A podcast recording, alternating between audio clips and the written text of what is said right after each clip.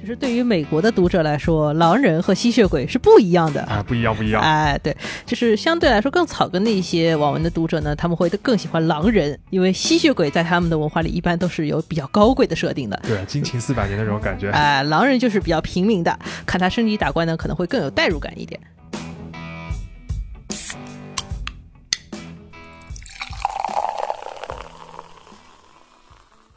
这里是商业就是这样。大家好，我是肖文杰，我是许冰清。这两年呢，一直听到一个说法，就是说中国影响力最大的一个文化输出的门类是网络文学。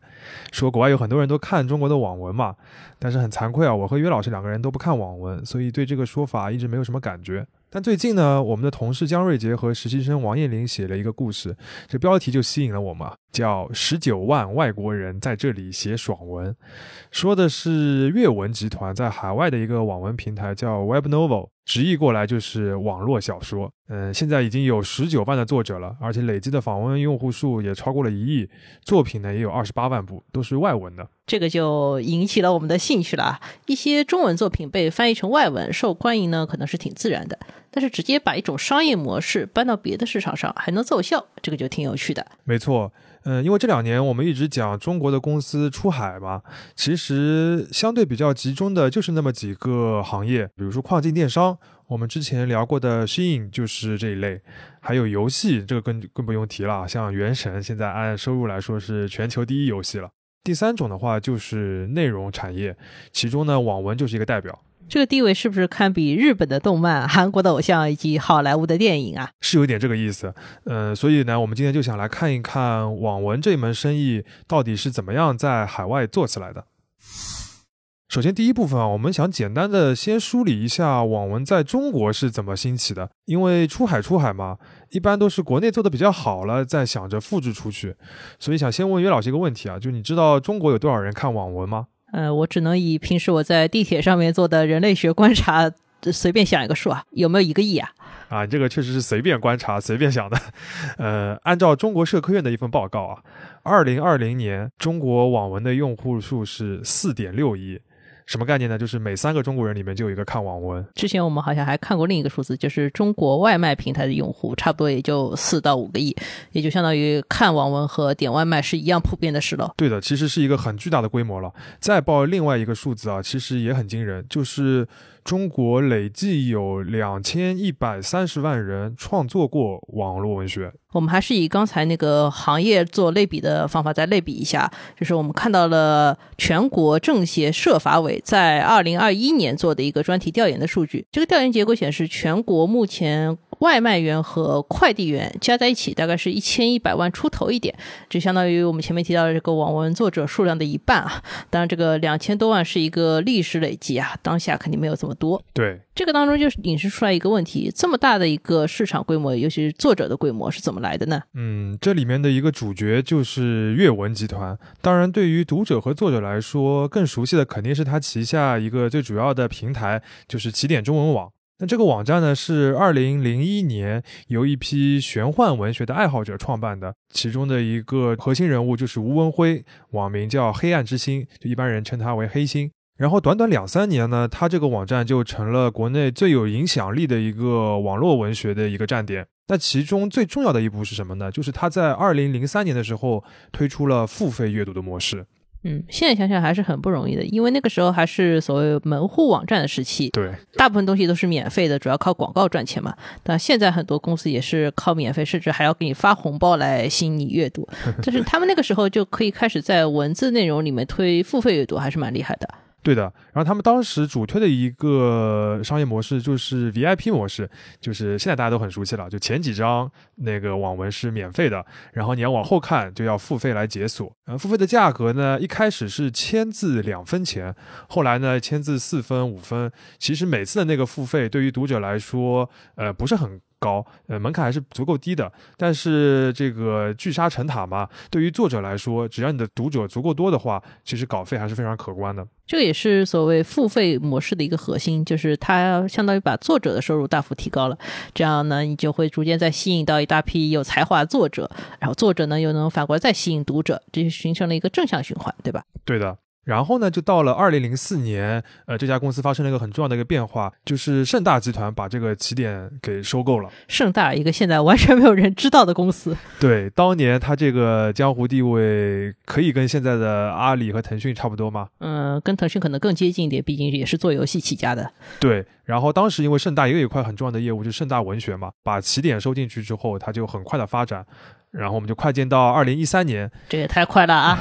因为当时啊，就是到了二零二零一三年的时候，整个中国网络文学的这个用户基数已经到了亿这个级别了。而盛大文学呢，就是随着这个市场的不断的扩大，它已经成为了中国网络文学这个市场绝对的第一名了。但是那一年呢，呃，盛大文学就发生了一个可以说是非常戏剧性的，也很重大的一个事件了。哎，我知道的呀，就是我们前面说的被收购这个公司的创始人吴文辉，带着二十七个核心的编辑集体从盛大文学辞职了，然后他们还创立了一个新的公司，叫创世文学，对吧？对，就是当时非常著名的所谓呃腾讯掏空起点这件事情，因为这个创世文学就是这个吴文辉创办这个新公司，它的背后的一个主要的投资者就是腾讯。当时这个事情还是闹得蛮大的，就是吴文辉带着核心团队出走了之后，盛大还发了一个公开信，就是要求出走的这些人要有职业道德，嗨，甚至还举报了一名起点的高管啊，就是一度是涉及到刑事方面一些调查。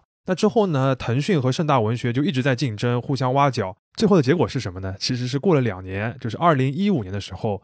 嗯，当时已经财大气粗的腾讯直接买下了整个盛大文学，然后吴文辉的这个团队也重新掌管了整个公司。现在回想一下，为什么说吴文辉的团队会转投腾讯呢？呃，简单从商业上面大概分析一下。呃，二零一三年是个什么情况呢？就是那个时候智能手机已经开始普及了，另一方面人们已经习惯的在地铁上面拿着手机看小说了。但是当时盛大是什么情况呢？一方面它的游戏业务不是很好了，对，有点下坡了嘛。嗯，另外一方面它的文学也为就是手机阅读这个事情，在移动端一一直都没有找到很好的切入点。相比之下，腾讯这边微信已经起来了，QQ 也很强大，它在移动端有的是渠道，它只是缺一些内容平台，所以说两边的结合是很自然的。对，就岳老师讲到这个二零一三年的这个互联网的这个情况的分析，还是蛮重要的，因为在当时那个节点就很好理解腾讯为什么非常重视内容产业。其实，在二零一三年的时候啊，就除了呃网文以外，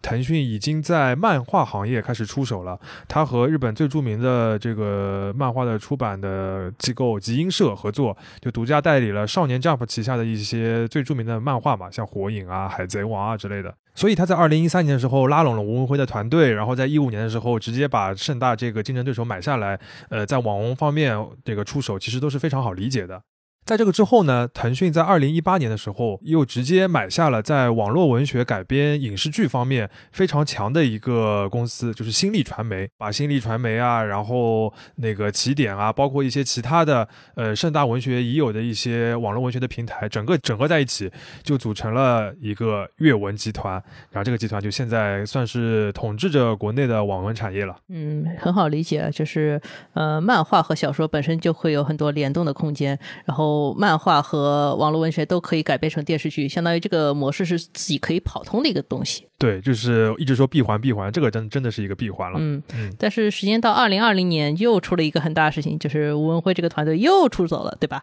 没错，就是确实是又出走了。就当时核心的矛盾其实是腾讯想要推动网络文学的免费阅读模式。刚才我们讲到起点发家的时候是靠的是付费阅读，但是现在腾讯想要搞免费了，因为他想通过这种方式进一步的扩大用户的群体，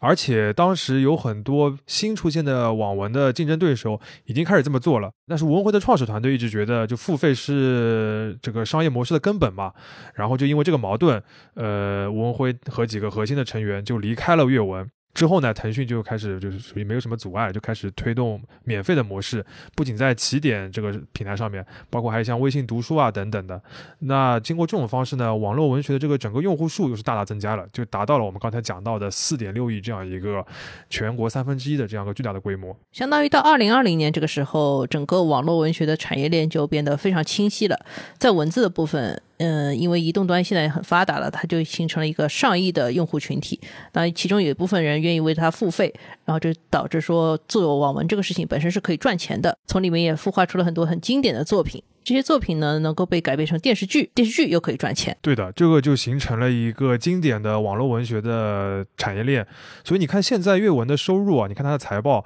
主要就是两大块。一个呢是线上付费的收入，就是它原有的这个网文付费阅读还是有一大块的。还有呢就是版权收入，就是一些比较头部的网文，嗯，把它的这个改编权卖掉之后赚到的钱。这两大块收入大概是平分秋色的，然后不同的年份会有波动嘛，因为影视行业也会有一些波动。整个阅文集团到了二零二一年的上半年，它的收入已经达到了四十三点四亿元。呃，如果上到换算到前年的话，其实已经很接近一个百亿收入水平的一个大公司了。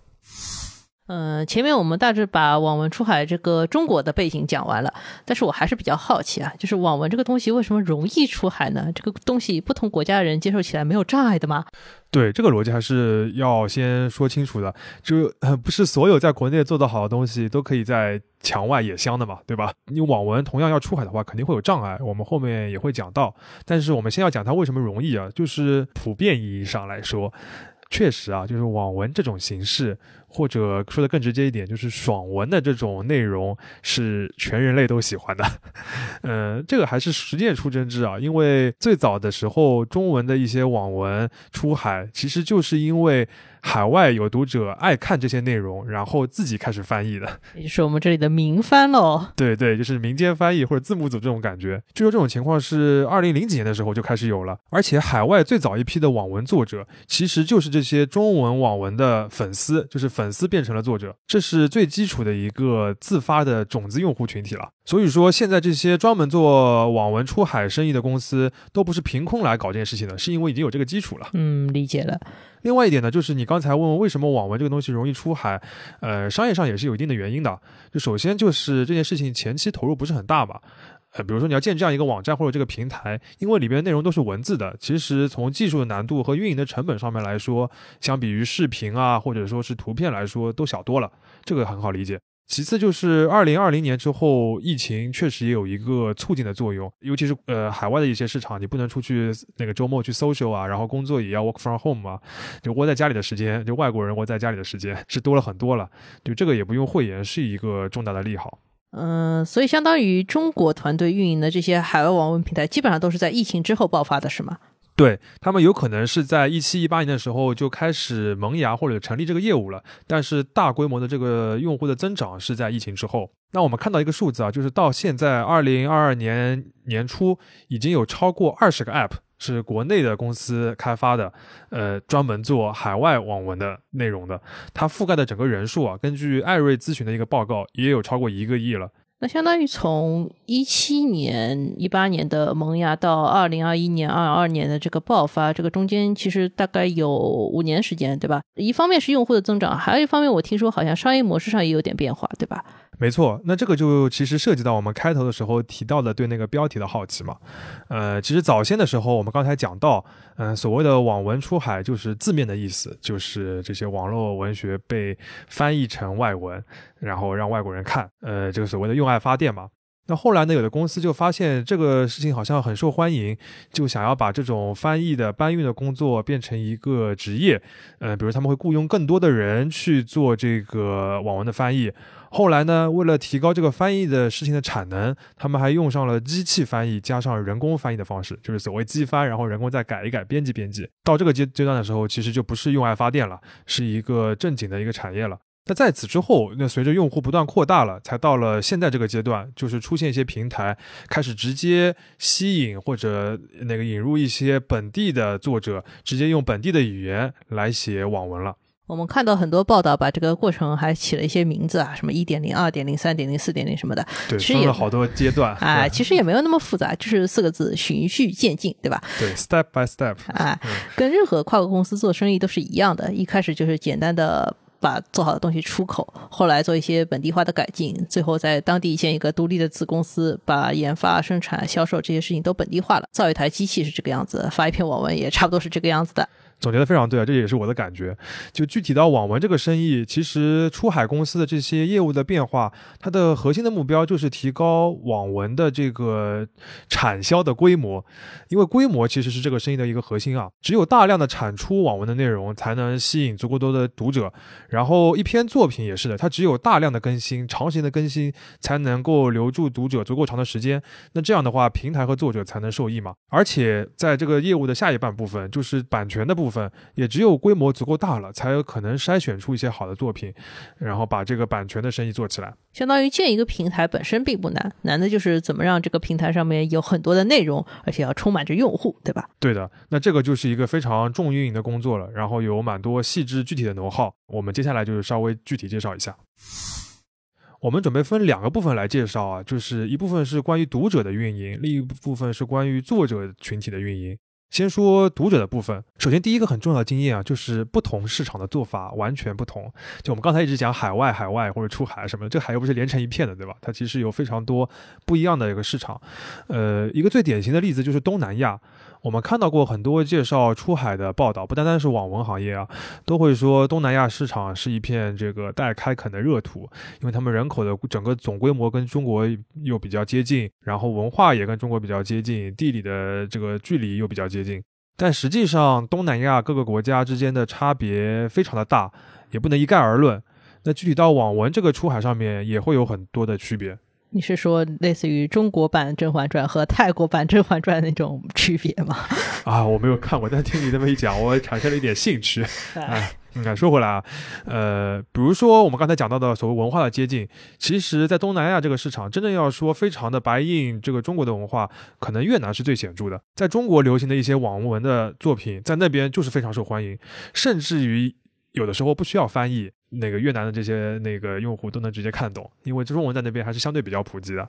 呃，泰国也比较类似啊，呃，尤其是一些女性向的网文，在那里是非常受欢迎的。比如说一些古装言情类的一些作品，呃，有的是像《如懿传》《甄嬛传》这些经典啊，还有一些最近的一些作品都是的。但是另一方面，同样是在东南亚，像菲律宾啊和印尼这些市场。可能他们的喜好或者他们的文化就完全不同了。你光说这两个国家语言也不一样，对吧？对，就包括宗教等等各个方面都不一样。所以看似东南亚是一个很大的市场，但它其实是一个个中等的规模的，或者说是小规模市场的一个组合。那和这一个经验相关的呢，就是另外一个能耗，就是在有的市场啊，未必需要这个中国的公司从头开始建一个平台，你可以找人来合作的。像阅文呢，它在泰国就没有自己去铺开那个 Webnovel 这个平台的业务，而是和当地的一个网文平台来合作。这个公司泰文的念法好像叫 OB，OB，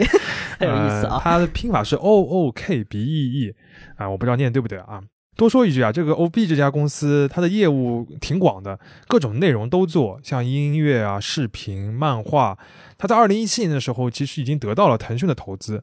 后来呢，它这些内容的产业当中，呃，网络小说这一块相对是比较突出的，所以阅文也跟进投资了，和他成立了一家合资的公司，在泰国把自己的那些内容给独家授权给他，然后在那边来运营这个网文。那等于是阅文作为腾讯的子公司，以及腾讯作为母公司，都投了泰国的一家公司了。对的。刚才我们差不多把用户端的一些运营小技巧都讲过了啊，嗯，我们了解下来，如果单从获客角度来说，还是比较容易的，跟其他 A P P 的做法差不多，就是买广告，在 Google 啊、Facebook 上面买一些广告位，尤其是 Facebook，据说很有效。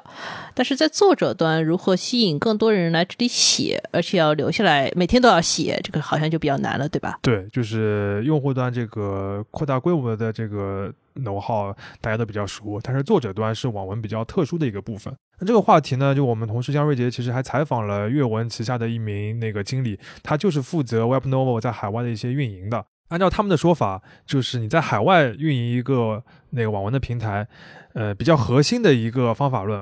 好像他们自己也挺引以为傲的，就是一套发掘和培训作者的体系。基本的方法呢，就是要找到那些呃水平不错的，然后有潜质的一些作者，然后通过一些比较规范化的培训的流程，比如说开视频的一些课程啊，告诉他们网文写作的一套标准化的套路，比如说你每隔多少章就要出现一个打脸了，听说是每隔三章你就要出现一个打脸的一个剧情，这个打脸听说现在很重要。嗯，记下来，记下来，赚钱小技巧啊。对，更关键的是呢，平台要教会这些新的作者怎么来看后台的数据，怎么把自己某个段落之间的这个表现和数据之间建立一个联系。所谓的网文出海啊，就到了现在这个阶段，其实输出的不是不一定是内容了，就这些平台输出的就是这样一套方法论，或者说是针对作者群体的一个服务。这也是为什么这些平台两三年内可以积攒起这么多的海外的作者。举个例子啊，就其实目前阅文在海外的主要收入的来源还是在英语市场，那其实就是北美为主了。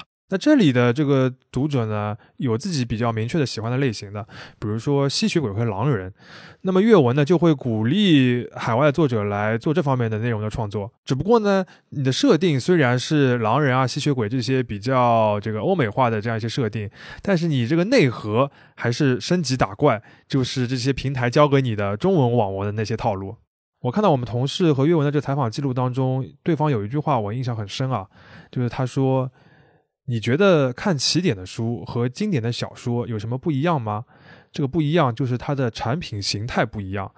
哈利波特很厉害，但并不是人人都能写出来的。而网文提供了一个大众写作的模式，只要你有一个足够新的、有趣的 idea。我用不差的文笔加上网文的逻辑，就能持续生产，写出一个成绩中上的作品出来。这是有方法论的。其实，在北美一直都有很繁荣的网络小说这个产业啊，包括同人创作也很热烈。但是他们创作好像更还是像正常的小说，尤其是更新频率和篇幅的话，其实有点像我们传统媒体时代那种连载，像金庸老先生连载那些东西，对吧？但是国内的网文就是所谓的高频率和长期连载都要做到。我们前面讲到 Webno 那些培训嘛，其实肯定不是教你提高文笔，这个怎么能教出来呢？它其实就是教你如何快速的生产。这套呢，国内的读者可能已经吃透了，但是大部分国外的读者都没有训练到这个程度，或者他也不想做这些事情。岔开一句，我在这个稿子里面看到一个很有意思的细节，就是对于美国的读者来说，狼人和吸血鬼是不一样的啊，不一样，不一样。哎，对，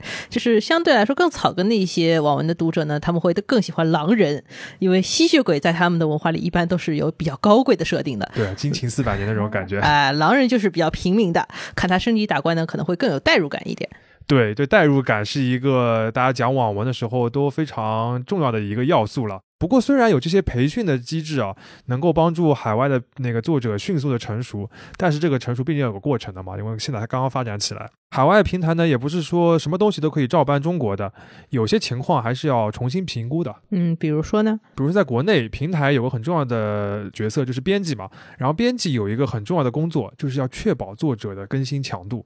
他们会用一些很明确的机制来推动你，比如说什么全勤奖啊，只要你不断更，就会有一些奖励。但是这这一套啊，在海外未必行得通。就阅文的这位经理就告诉我们说，海外有的作品表现非常好，嗯，但它有可能是一周两更那种类型的，靠这个更新的频率呢，这个作者已经可以不做别的工作，生活的不错了。但是编辑就会习惯嘛，我要 push 你这个作者，你看你要么一周多更两天，你的收入还能够翻倍。他们还会拿唐家三少来举例子，就说人家什么十三年不断更，最终这个作者多呃这个这个作品有多少多少那个读者啊，都卖了多少多少版权费啊，多么多么厉害。但是呢，国外的作者就会跟他说不必了，我要有自己的生活。哎，这个写网文也要 work-life balance 咯。没错，就我们开头也讲过，呃，现在以 Webnovel 为例嘛，它上面有十九万的作者，呃，听上去已经很多了，但跟中国上千万的这个网文作者相比，数量还少了非常多，而且用户基础也没有那么大，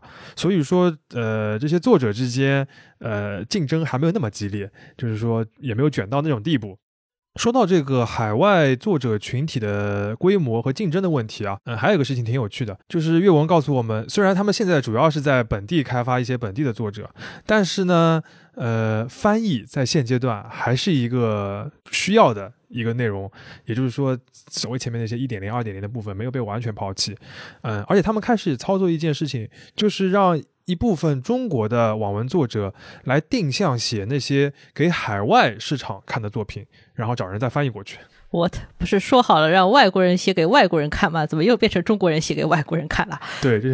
这个曲线绕得蛮远的。这个这个当中的主要原因呢，是我们刚才讲到的，就是产能。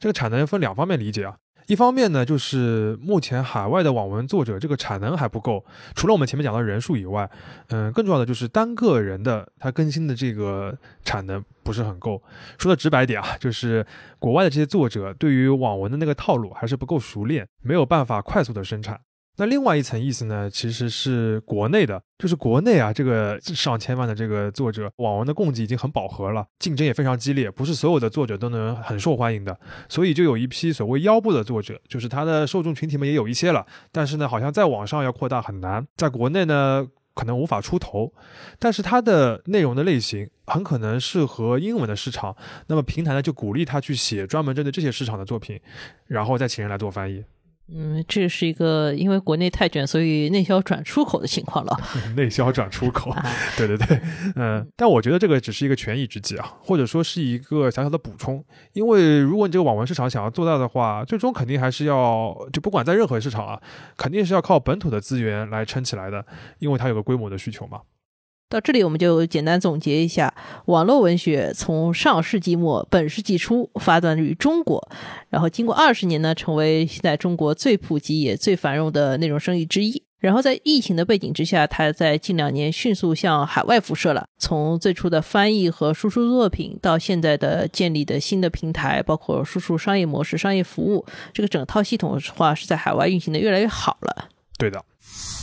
前面我们基本上把中国的网文公司在海外拓展的过程也讲完了，呃，还是有一个点比较好奇啊，就是网文这件事情只有中国人在做吗？这个别的市场没有出现什么新的竞争者吗？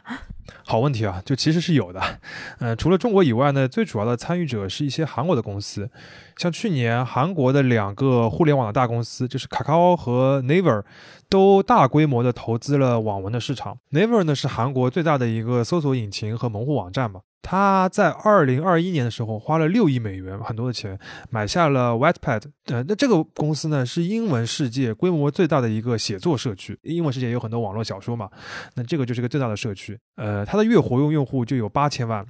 另一家公司卡卡欧，它国内比较熟悉的有可能是它开发的那个通信软件，就是 Line。呃，但这家公司其实有非常丰富的互联网布局啊，从文娱啊到社交软件啊到支付啊都有。印象当中，Naver 和卡卡欧这两个公司一直在对打，有点像国内的某两个大厂，对吧？对的。那在内容行业呢，这两个公司前两年的主要争夺是在网络漫画的这个领域。大家都知道，这两年韩漫发展的非常快嘛，不论是这个漫画内容本身，还是他们改编的一些影视剧，都有很多出圈的作品。那么他们前几年呢，一开始是在日本。在拓展，后来呢，就在东南亚、北美去那个开拓漫画的平台。这个开拓的过程，其实和我们前面讲到的中国网文出海的这几个阶段是挺类似的。据那个物业文的经理说，呃，他们和一些海外的公司交流之后，就发觉中国的平台的编辑和韩国的平台编辑是最聊得到一块儿去的，因为他们有很多运营的方法论，包括和作者沟通这些方法论都很类似。所以他们看中了网文这个市场也是挺自然的。嗯，那么简单问一下，就是韩国的这些竞争的话，会跟国内的公司再产生新的竞争关系吗？肯定有竞争了，比如说要争夺一些作者啊，争夺一些作品啊，改编权之类的。但目前海外市场，尤其是英文世界啊，就网文还不是一个那么普及的内容形式。相比较于漫画啊，包括一些已有的小说啊、影视剧啊等等的。大家都还处于一个去开拓的阶段，所以说现阶段还没有说我们要互相分蛋糕那个过程，可能更多的是一起解决一些行业的问题，比如说版权啊、在盗版这些问题。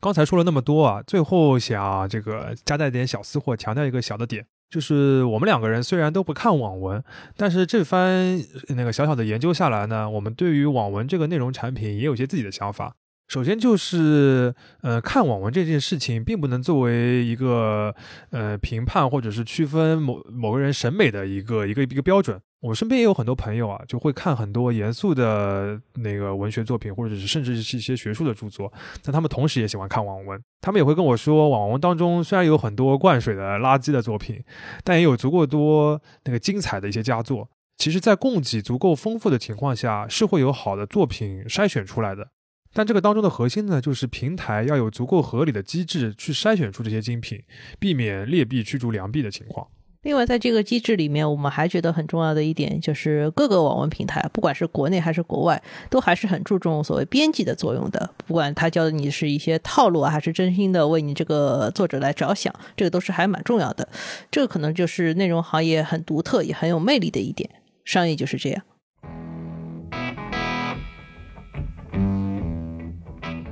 感谢收听这一期的《商业就是这样》，你可以在苹果播客、小宇宙。喜马拉雅、网易云音乐、QQ 音乐、荔枝等平台收听我们的节目。微信公众号“第一财经 e-magazine” 也会推送每期节目的内容。